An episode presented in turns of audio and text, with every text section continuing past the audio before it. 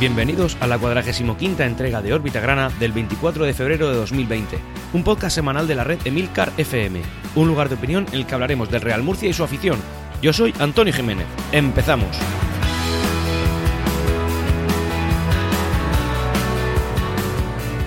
Y aquí nos encontramos una gloriosa semana más en el podcast Órbita Grana y lo primero que voy a hacer es pediros disculpas porque notaréis que tengo, eh, probablemente notaréis que tengo la voz un poco quebrada y eso es debido a lo que he disfrutado en el partido de hoy. Yo, es un partido que considero muy, en fin, consideraba muy importante, ya no solamente por el rival al que nos enfrentábamos, que independientemente de la rivalidad, mucha o poca, ya hablaremos de eso, que tenemos con ellos, eh, como poco por el resultado, porque realmente nosotros nos enfrentábamos a un rival que está en nuestra misma situación aproximadamente en la tabla. De hecho, estábamos empatados a puntos con ellos, cosa que ahora conseguimos, además de ganarle el golaveraje. Una cosa hartamente importante. Tengo la voz quebrada porque pese a que la red de Milcar FM, que muchas veces ha tenido a bien eh, ofrecerme la posibilidad de, acreditarme como prensa, yo he decidido, al menos en un principio, y así estoy manteniendo ahora mismo, eh, verlo todo desde una perspectiva del aficionado. No quiero poder dar eh, notas como ya otros tantos medios lo hacen, referentes al Real Murcia, desde un punto de vista interno, sino que lo quiero hacer desde el punto de vista de la afición. Por eso en la entradilla habréis escuchado muchas veces, que sobre todo antiguamente, que este es un podcast de, una, de opinión y de la afición del Real Murcia. Y eso de momento quiero que siga así. Ya en el futuro veremos, porque esto da muchas vueltas pero bueno, aunque pese a que tengo la posibilidad y la red de Milcar FM así me lo ha hecho saber y desde aquí le agradezco eh, conseguir pase de prensa, yo de momento prefiero seguir como aficionado. Y eso al final, eh, ¿a qué me lleva? Pues me lleva a que en un partido tan importante como este, en el que he disfrutado, se me quiebre la voz. Y eh, hoy la tengo quebrada, así que oye, ¿qué queréis que os diga? He disfrutado un montón. Yo hoy quería reflexionar antes de empezar con el tema de las noticias sobre el tema derby. se ha hablado de una manera continua, de una manera constante, de una manera incluso agotadora de que este era el derby de la ciudad yo considero que para que una cosa sea denominada derby, eh, tiene un factor muy importante, que es el factor rivalidad. Rivalidad entre aficiones, rivalidad entre equipo. De manera que ver ese partido te sea especial, te haga sentir mejor, lo disfrutes más y que puedas, no sé, un ambiente más, eh, disfrutar de un ambiente más cálido, de un ambiente más fuerte. Eh, esto no puede ser denominado derby, porque para empezar la rivalidad es relativa. La rivalidad es la que nosotros, los propios aficionados del Real Murcia, nos queremos generar en cuanto al orgullo que nos da ganarle a un equipo que en un principio muchos consideramos que se creó para intentar rematar a nuestro club y hacerlo de sustituto. Puede ser verdad, puede ser mm, puede no serlo, pero bueno, la realidad es que esa es la percepción que tenemos y creo que muy alejados no estamos, yo lo pienso. Em, rivalidad con una afición inexistente, o sea, literalmente inexistente. Siento ser así de claro, se puede sentir ofendido alguien que escuchó el Vitagrana, no lo creo, también lo digo, pero en cualquier caso, una afición inexistente, tan inexistente como que en el desplazamiento más corto que tienen en toda la temporada, en toda la temporada, y es a 10 kilómetros del centro de Murcia, en el estadio Enrique Roca, en la pedanía murciana de Churra, eh, pues resulta que habían literalmente y contadas 51 personas desplazadas. Ha venido mucha más gente de Yecla, de Cartagena, bueno, ni, qué decir. Eh, ha venido mucha más gente de Villarrobledo, vino más gente de Villarrobledo. Eh, en fin, pues para que nos hagamos una idea de la magnitud de lo que nosotros o muchos se empeñan en, llamar derby. Yo no voy a llamar derby a un partido contra la Universidad Católica porque no considero que haya ninguna rivalidad más allá de la autoexigencia que nosotros los aficionados del Murcia nos ponemos. Y bueno, dicho esto, vamos a pasar ya con las noticias. Esta semana va relativamente cargada de noticias, sobre todo económicas, y básicamente es la estela que la eh, Junta General Extraordinaria de Accionistas del Real Murcia de la semana pasada ha ido dejando. Eh, por ejemplo, eh, hay unas declaraciones de Emilio García, que es ahora mismo uno de los gestores económicos que está teniendo el Real Murcia, en la que nos dice que literalmente, si fracasa la ampliación, daremos paso a quien pueda.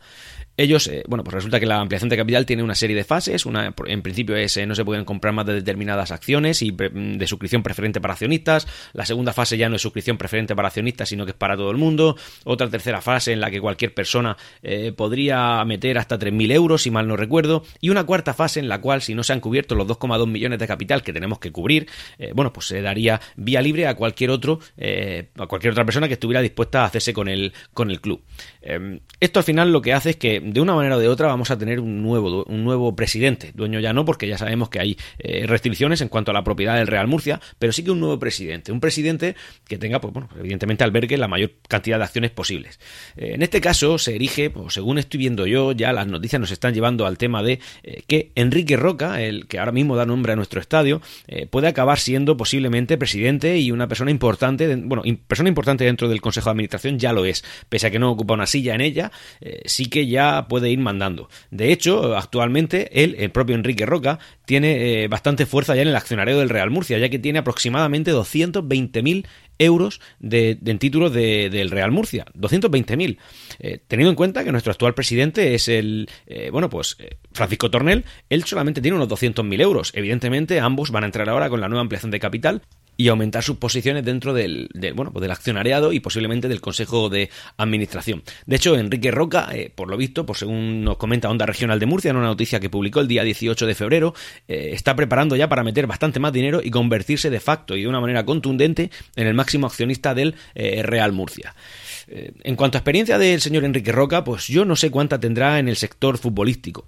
No lo sé, la verdad es que creo que no mucha, porque él es un gran promotor y desde luego es una persona que en la vida económicamente no le va nada mal. Es una persona que está aportando bastante dinero, que ha podido eh, hacerlo sin ningún tipo de polémica en cuanto a, pues bueno, cosas con Hacienda que salían, como antiguos presidentes, como Raúl Moro, del que ahora hablaremos, etcétera, etcétera. Actualmente, y antes de la nueva ampliación de capital, Enrique Roca, como digo, ya es propietario del, del 9,59% del Real Murcia con esos 220.000 euros. Francisco Tornel con esos 200.000 lo es en el 8,72%. Es decir, que ahora mismo, y a falta de la nueva ampliación de capital, ya es el máximo accionista, pese a que no esté en el Consejo de Administración. Sí que hay rumores, y es evidente que así es, de que está tomando ciertas decisiones en el club, o que al menos ayuda a tomarlas. Total, parece que todo está abocado a que Enrique Roca pase a ser el nuevo presidente del club, cosa que nosotros en un principio, sinceramente, las referencias que tenemos de este hombre son buenas, en cuanto a fútbol no son polémicas. Fijaos que cuando vino aquí eh, Raúl Moro, pues ya habían noticias, sonaban cosas de que no era trigo limpio del todo igual que también sonaba de Mauricio García de la Vega y así sonó de Víctor Galvez. Aquí no, aquí parece que la cosa viene tranquila, tranquila y, sosegada. Oye, este Consejo de Administración, que hasta ahora también lo está haciendo, confía en Enrique Roca. Así que yo en un principio no tengo ningún tipo de, pegas, ni siquiera ninguna crítica a que este hombre entre en el club. Pasando a otro tema y referente a la Junta también General Extraordinaria de Accionistas, eh, bueno, uno de los puntos era que el Real Murcia se ajustase a la ley de sociedades de capital ¿Eso qué quiere decir? Bueno, pues eh, mucho se ha hablado del tema del quórum, de hecho para celebrar esta última junta de accionistas, eh, el primer día no se pudo hacer porque el quórum necesario era de al menos del 50% y no se cumplió, y el segundo era del 35%, que sí se cumplió porque lo pasamos en un 6%. Bueno, pues resulta que a partir de ahora, en segunda convocatoria, solamente con el 25% del accionariado se podrán tomar decisiones de calado importante. De esa manera, lo que al final estás haciendo, a nosotros, personalmente, al Real Murcia, nos facilita la tarea bastante porque como tenemos una propiedad tan repartida, pues oye, esto nos lo facilita. También es verdad que ese 25% es muy pequeñito. De hecho, si os dais cuenta, ya ahora mismo en los márgenes de propiedad que tenemos, si se juntaran Francisco Tornel y Enrique Roca, ya estarían prácticamente en el 20%. De esa manera, si ahora con la nueva ampliación de capital entrasen con, un solo, con solo un poquito, ya solamente ellos se podrían montar la junta. Bueno, en cualquier caso, entiendo yo que un club tan atomizado como el nuestro... Eh, pues nuestra responsabilidad como accionistas es acudir a la, a la junta de accionistas y que el quórum sea el mayor posible. Voy a hacer un pequeño topic, esto que habéis oído en mi pequeño chaval de 6 años, que, no, que al final estaba malito y no me lo he podido llevar al campo de fútbol. Y lo que he hecho es, sabiendo el resultado, y con ánimo de darle una alegría y que sienta orgulloso de su club, lo que he puesto es ponerle el partido desde la segunda parte, desde la plataforma Footers, ahora que yo, en fin, de una manera oportunista, vea cómo su Real Murcia le gana, le gana a la Universidad Católica y pueda disfrutar un poquito. ¿Adoctrinamiento? Pues no sé, puede ser, pero bueno, oye, el, crío está contento y yo también. Y con cada gol que, marca el Murcia, pues viene y me, lo, y me lo cuenta y yo pongo cara de sorprendido. Bueno, se acaba aquí los topics y sigo con las noticias. Bueno, y dicho esto, pasa a otra, a otra píldora deportiva que estaba preparando. Eh, el Real Murcia reveló, eh, después de, bueno, sabéis que en el último punto de la Junta de Accionistas era reclamarle a antiguos propietarios pues algunos daños y perjuicios que pudieran haber causado, si es que somos capaces de demostrarlo. En cualquier caso, han trascendido las cantidades que les vamos a reclamar a cada uno de ellos. A Víctor Galvez, aproximadamente unos 221.000 euros, según la, contabilidad de que la actual directiva está llevando en el Real Murcia, y a Mauricio García de la Vega, 220.000 euros. Este último, en concreto, ha dicho que va a impugnar la Junta de Accionistas porque eh, literalmente dice, por supuesto, que seguiré dando batalla. Bueno, pues el hombre se considera legítimo dueño del club, pese a lo que mucho que dice haber puesto, pero que realmente no ha puesto, y a lo mucho que intenta demostrar que dice que es suyo, pero que realmente no ha demostrado que es suyo. Y nada, pues aquí el hombre va a seguir en un principio, aunque creo que va, se va a quedar en tema testimonial. No creo sinceramente que esto vaya a trascender en ninguno de los aspectos y que no nos vaya a generar ningún tipo de inestabilidad societaria o, al menos en la directiva del, Real Murcia. Y por otro lado, una entrevista muy curiosa que le hicieron a Raúl Moro en la cadena SER, la cual os emplazo tremendamente a escuchar en directo, la tenéis disponible en la propia página web de la de cadena SER Murcia. Eh, pues nada, pues el, el, hombre lo que dice además lo tenéis que escuchar, porque es una cosa muy, muy mundana, muy de, oye, pues eh, yo soy un tío que está enfadado en la calle y como si se lo estuviera diciendo a otro a gritos. Realmente el hombre está reclamando, dice que su enemigo personal a partir de ahora ya no va a ser Mauricio García de la Vega, al que prometió que nunca más entraría a ver al Murcia, pero en cambio eh, su nuevo ah, enemigo personal va a ser Francisco Tornel y que él va a seguir dando guerra porque él ha puesto muchísimo dinero en el Murcia, que ahora quiere que ese dinero se le convierta en acciones porque es su derecho y que él ha peleado mucho por el bien de nuestro club y que nunca generó ningún tipo de inestabilidad y bla bla bla bla bla, lo escuchas y al final llega un momento en la entrevista en el que dices, yo que sé, de verdad hay que darle bombo a este tipo de gente.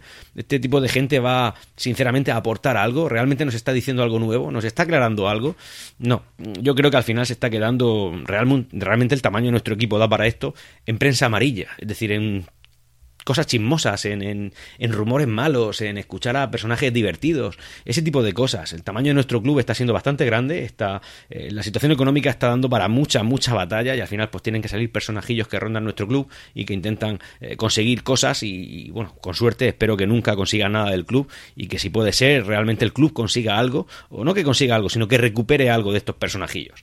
Al final eso es lo que está resultando con estos dos últimos en concreto. Sí que es verdad que el Oriolano, Víctor Galvez, de él no se sabe nada, oye, pues mucho mejor, ahí está. Espero que la próxima noticia que sepamos es que, eh, en fin, pues lo que el Real Murcia le va a reclamar, lo ganemos.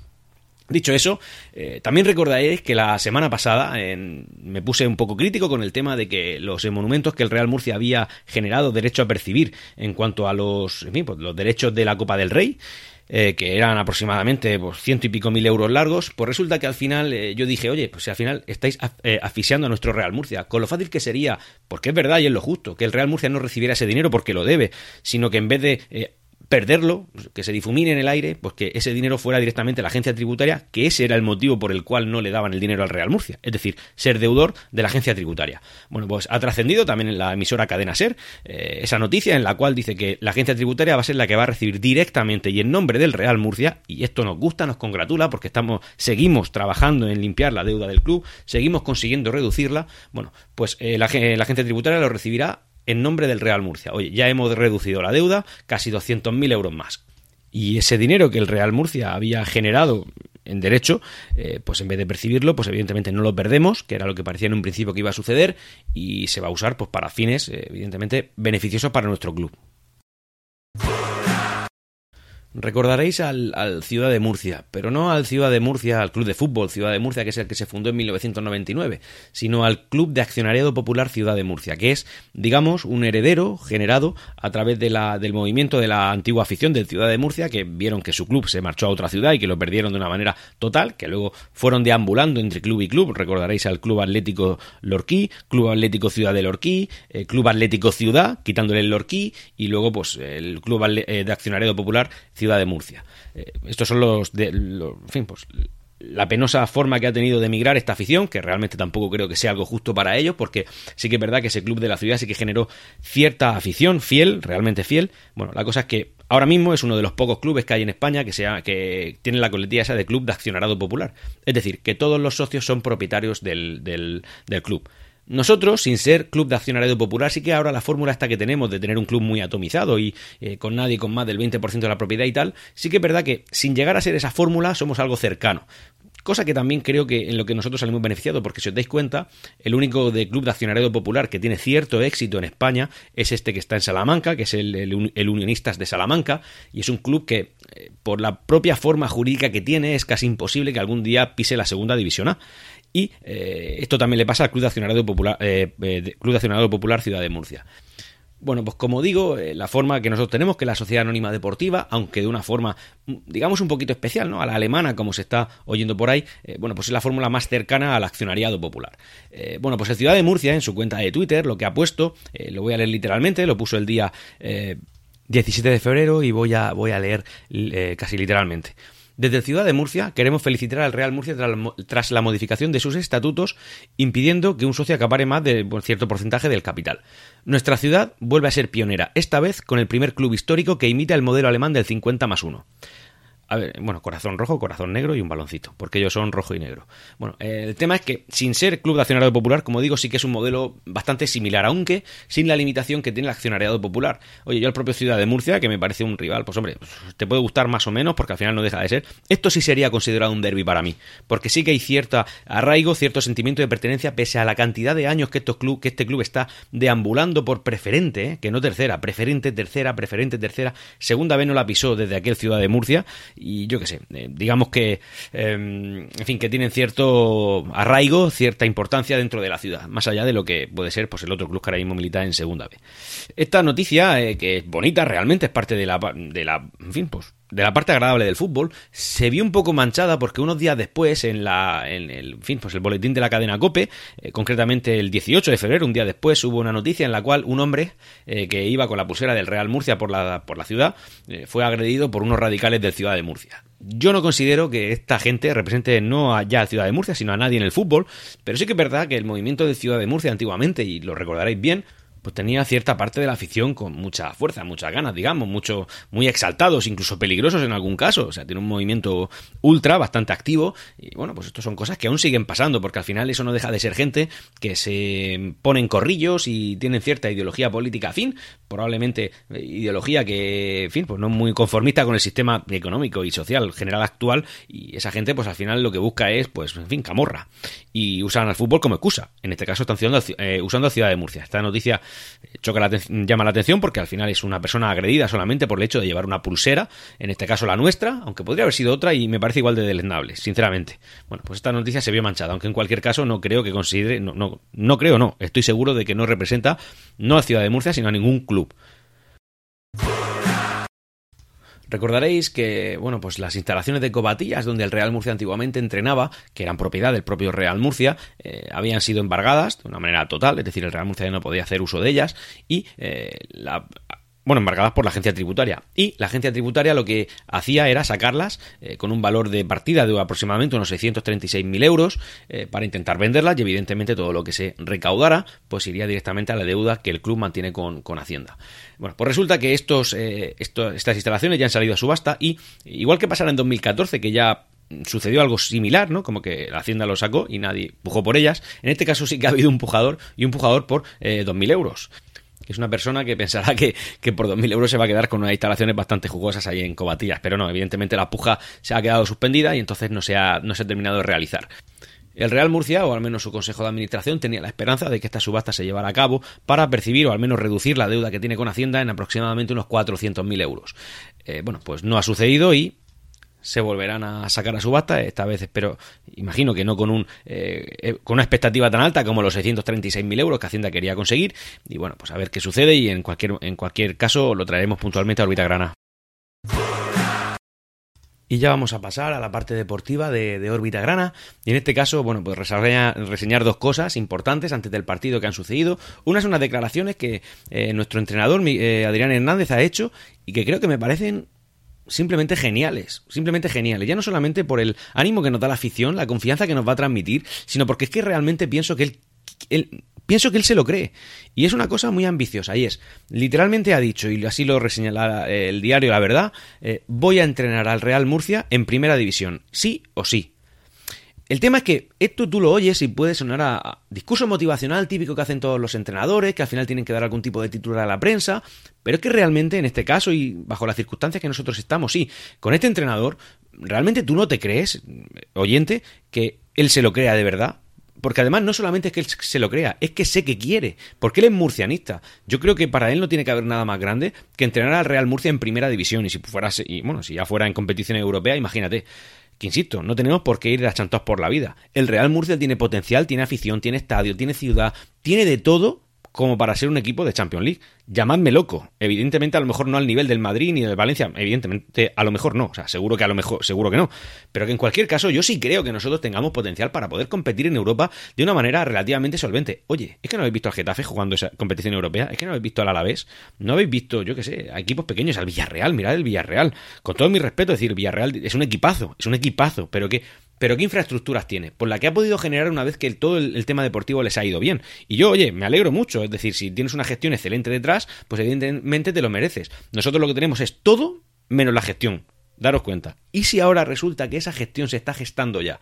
¿Y si dentro de esa gestión que se está gestando es el propio Adrián Hernández nuestro entrenador del futuro. Yo estoy convencido de ello, sinceramente lo pienso. No sé hasta dónde llegarán sus habilidades, sus capacidades, pero pienso que como poco tenemos los mimbres de que esto sea un proyecto a largo plazo y de que este sea nuestro entrenador. Así que, sinceramente, una vez que leí esas declaraciones, me gustó y me resultaron un chute de esperanza, sinceramente, para nuestro club, para nuestro Real Murcia.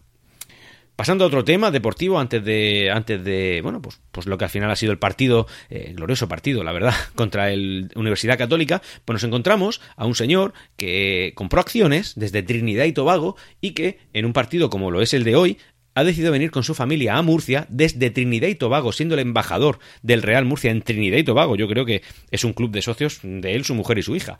Pero en cualquier caso, un señor que se ha visto inspirado por nuestro club, que estando en segunda B se ha pegado un pedazo de viaje desde allí hasta aquí, al Enrique Roca a ver el partido, al que se le ha homenajeado al principio del mismo, diciendo, oye, este señor, que se llama Raju, ha venido y es nuestro embajador allí. ¿Qué mérito, o al menos qué mérito tiene que este señor haya venido aquí?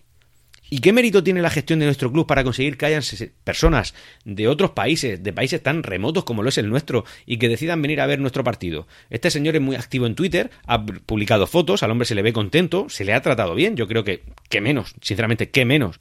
Y bueno, en fin, se le ha tratado como se merece y bueno, ese ha sido el homenaje y la curiosidad de la, de la semana en materia, pues bueno, no deportiva, pero sí social dentro de lo, de lo deportivo.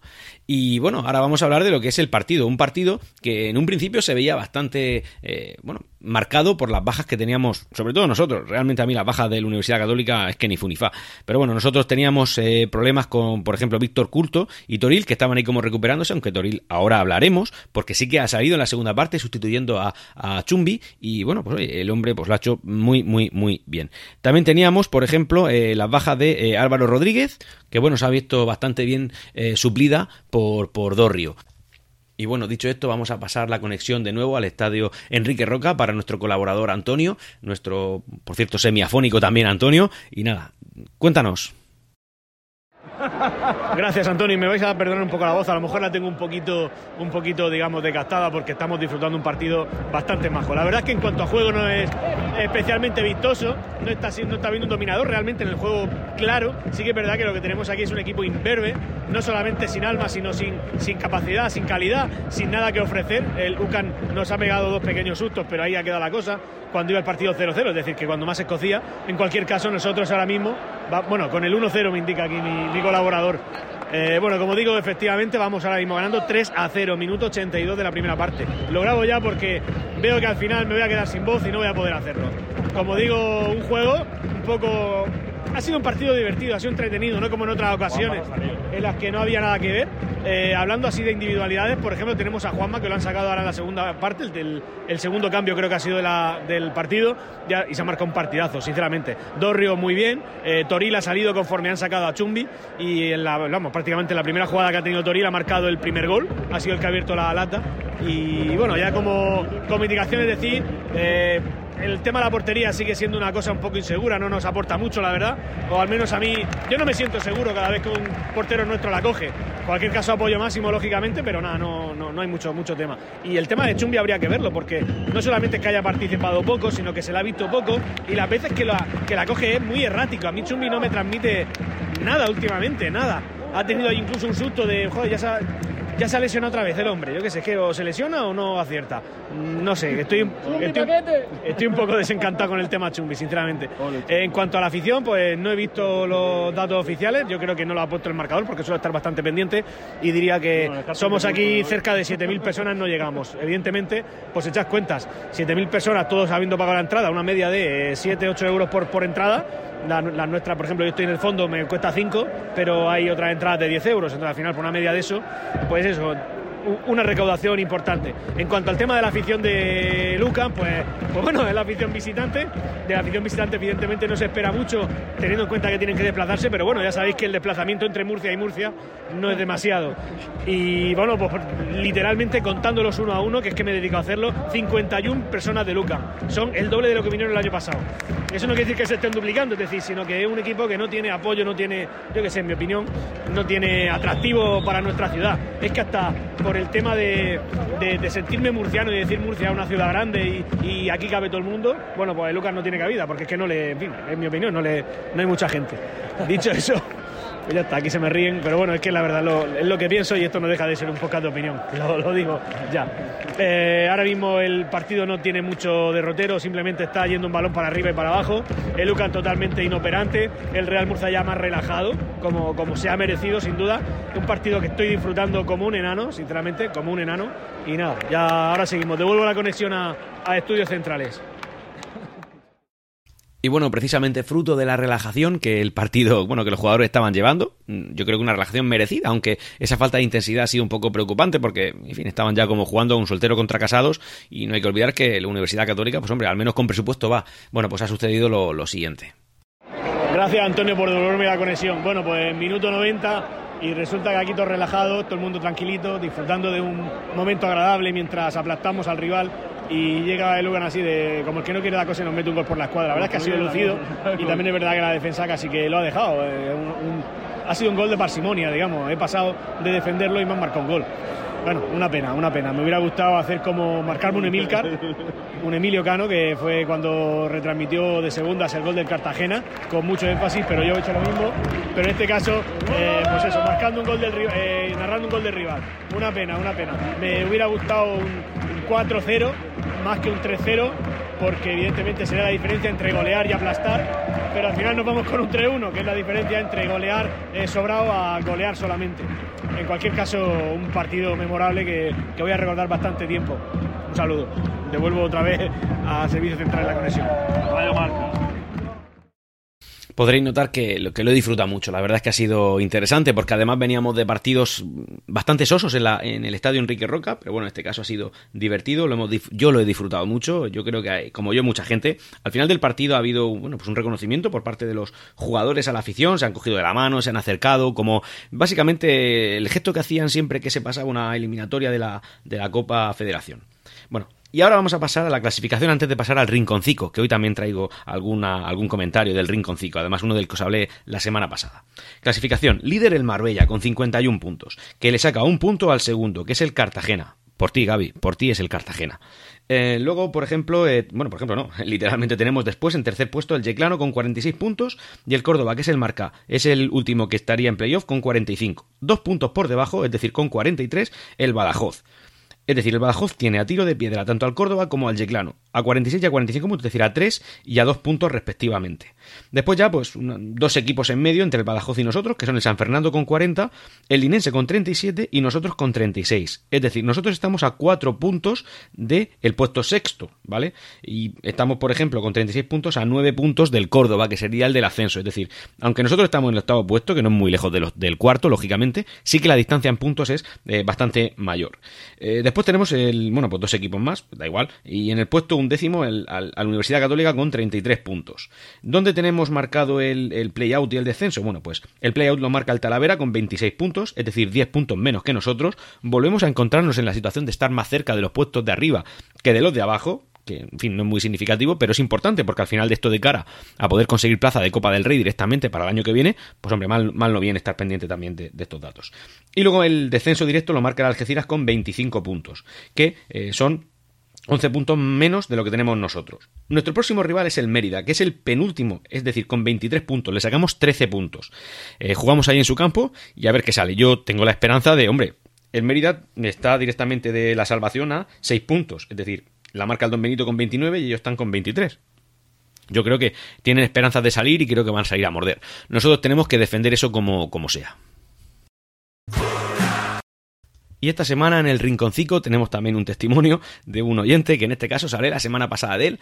Eh, bueno, mi amigo Gaby, la verdad es que yo le he pedido que entrara y es el, bueno, la persona que dije eh, en su momento que por él, voy a dejar de decir el Cartagonova aquí en órbita grana, por él, y voy a llamarlo el Cartagena, pese a que él sabe eh, cuál es la verdad, Gaby. Bueno, pues le he pedido que interviniera porque vosotros, eh, bueno, recordaréis que dije que yo tengo un amigo que sería como una, digamos, una aguja en un pajar, en la cual, pues siendo de Cartagena y siendo del Cartagena, pues él, eh, bueno, pues no se declara detractor del Real Murcia. Es una cosa que nos puede sonar un poco de perogrullo, ¿no? Oye, ¿qué, locura es esa? No, no qué locura, sino que debería ser algo normal. Pero bueno, en este caso él, pues es más regionalista, digamos, y mi amigo Gaby, pues es, bueno, yo lo he visto cantar con goles del Real Murcia Conmigo en el estadio. Es decir, que eso es. Eso Entonces le pedí que, que interviniera en órbita grana y que nos explicara un poquito su punto de vista de esta situación. Y oye, pues eh, ha tenido a bien mandarme el audio, el cual eh, os paso a poner ahora mismo. Hola a todos, oyentes, eh, aquí Gran Biel en Twitter o Gran guion bajo Biel. soy oyente de este maravilloso podcast futbolero y, bueno, mi curiosidad es que yo soy, soy de Cartagena y, soy del Cartagena. Mm, ¿Pero por qué escucho este podcast? Pues hombre, porque es el podcast de fútbol del equipo de la ciudad donde vivo. Y bueno, pues no sé si seré la excepción o, seré la mayoría silenciosa, pero no tengo ninguna animadversión hacia el Murcia. De hecho, eh, me gusta que gane, me gusta que gane mi equipo, o sea, me gusta que gane el Cartagena, me gusta que gane el Murcia. Me gustaría que los dos estuvieran en primera. De momento no es así, pero bueno, lo será. Y nada, y animo a todos los aficionados del Murcia a escuchar este podcast, a todos los aficionados del Cartagena, a los de Lucas no, ¿vale? Y, y eso, que hay que seguir el fútbol regional, que está muy bien. Y, y este presentador es guay, ¿vale? Y este es mi amigo Gaby, como habéis podido escuchar. La verdad es que dice una cosa que hay que pensar, ¿vale? Nosotros podemos, evidentemente, la rivalidad del fútbol a eso nos lleva, ser de un equipo y no ser de otros. No, no, aquí no, bueno, yo no soy partidario del buenismo, de todo me parece bien, todos los equipos son geniales y todo es maravilloso. No, a ver, yo soy del Murcia y el Murcia, pues dentro de su identidad, igual que otros clubes lo tienen respecto a otros, pues hombre, tiene cierta simpatía, ciertas antipatías y esto y esto es así. Pero bueno, no por eso no me parece loable que una persona que sea de Cartagena sea del Cartagena. Es que eso es como debe de ser. Y que una persona de, yo qué sé, de, de Jaén sea del Real Jaén. Yo soy de, sé del equipo de tu tierra. Así que me parece muy respetable y muy loable que una, gente, una persona del de Cartagena sea del Cartagena. Y sí que es verdad que pese a que yo muchas veces, pues, hombre, pues, puedo decir cosas del Cartagonova, que si era el Balsica, y es verdad. Y es así. También es verdad que ya, lleva el tiempo suficiente como para que haya una generación de personas, de gente joven, que no se siente identificada con otro Cartagena en esta ciudad, sino que se sea, sienta directamente identificada con este último, con el Cartagonova, que ahora es el Cartagena. Es decir, que me parece loable. Ya no puedes decir otra cosa. Gaby es una persona joven y puede, yo creo que está en esa franja de que te, puedes sentir identificado con uno y con otro. En cualquier caso, eh, dice una cosa que me parece muy bonita y realmente yo lo pienso así. Y es una cosa para reflexionar. Podemos desearle lo mejor, lo peor al Cartagena o no hacerlo, es irrelevante, pero ¿os imagináis lo bonito que sería en un futuro jugar un partido de liga en primera división, un Real Murcia-Cartagena? ¿No es eso más divertido que jugar un Real Murcia-Osasuna? ¿O un Real Murcia-Leganés? Oye, que sea un Real Murcia-Villarreal. ¿No sería más bonito jugar un Real Murcia contra nuestro rival de toda la vida? No un UCAM o el que vendrá después del UCAM, sino un Cartagena. Y hasta aquí Órbita Grana. Espero vuestros comentarios en emilcar.fm barra Órbita Grana. Ah, y... ¡Siempre Real Murcia!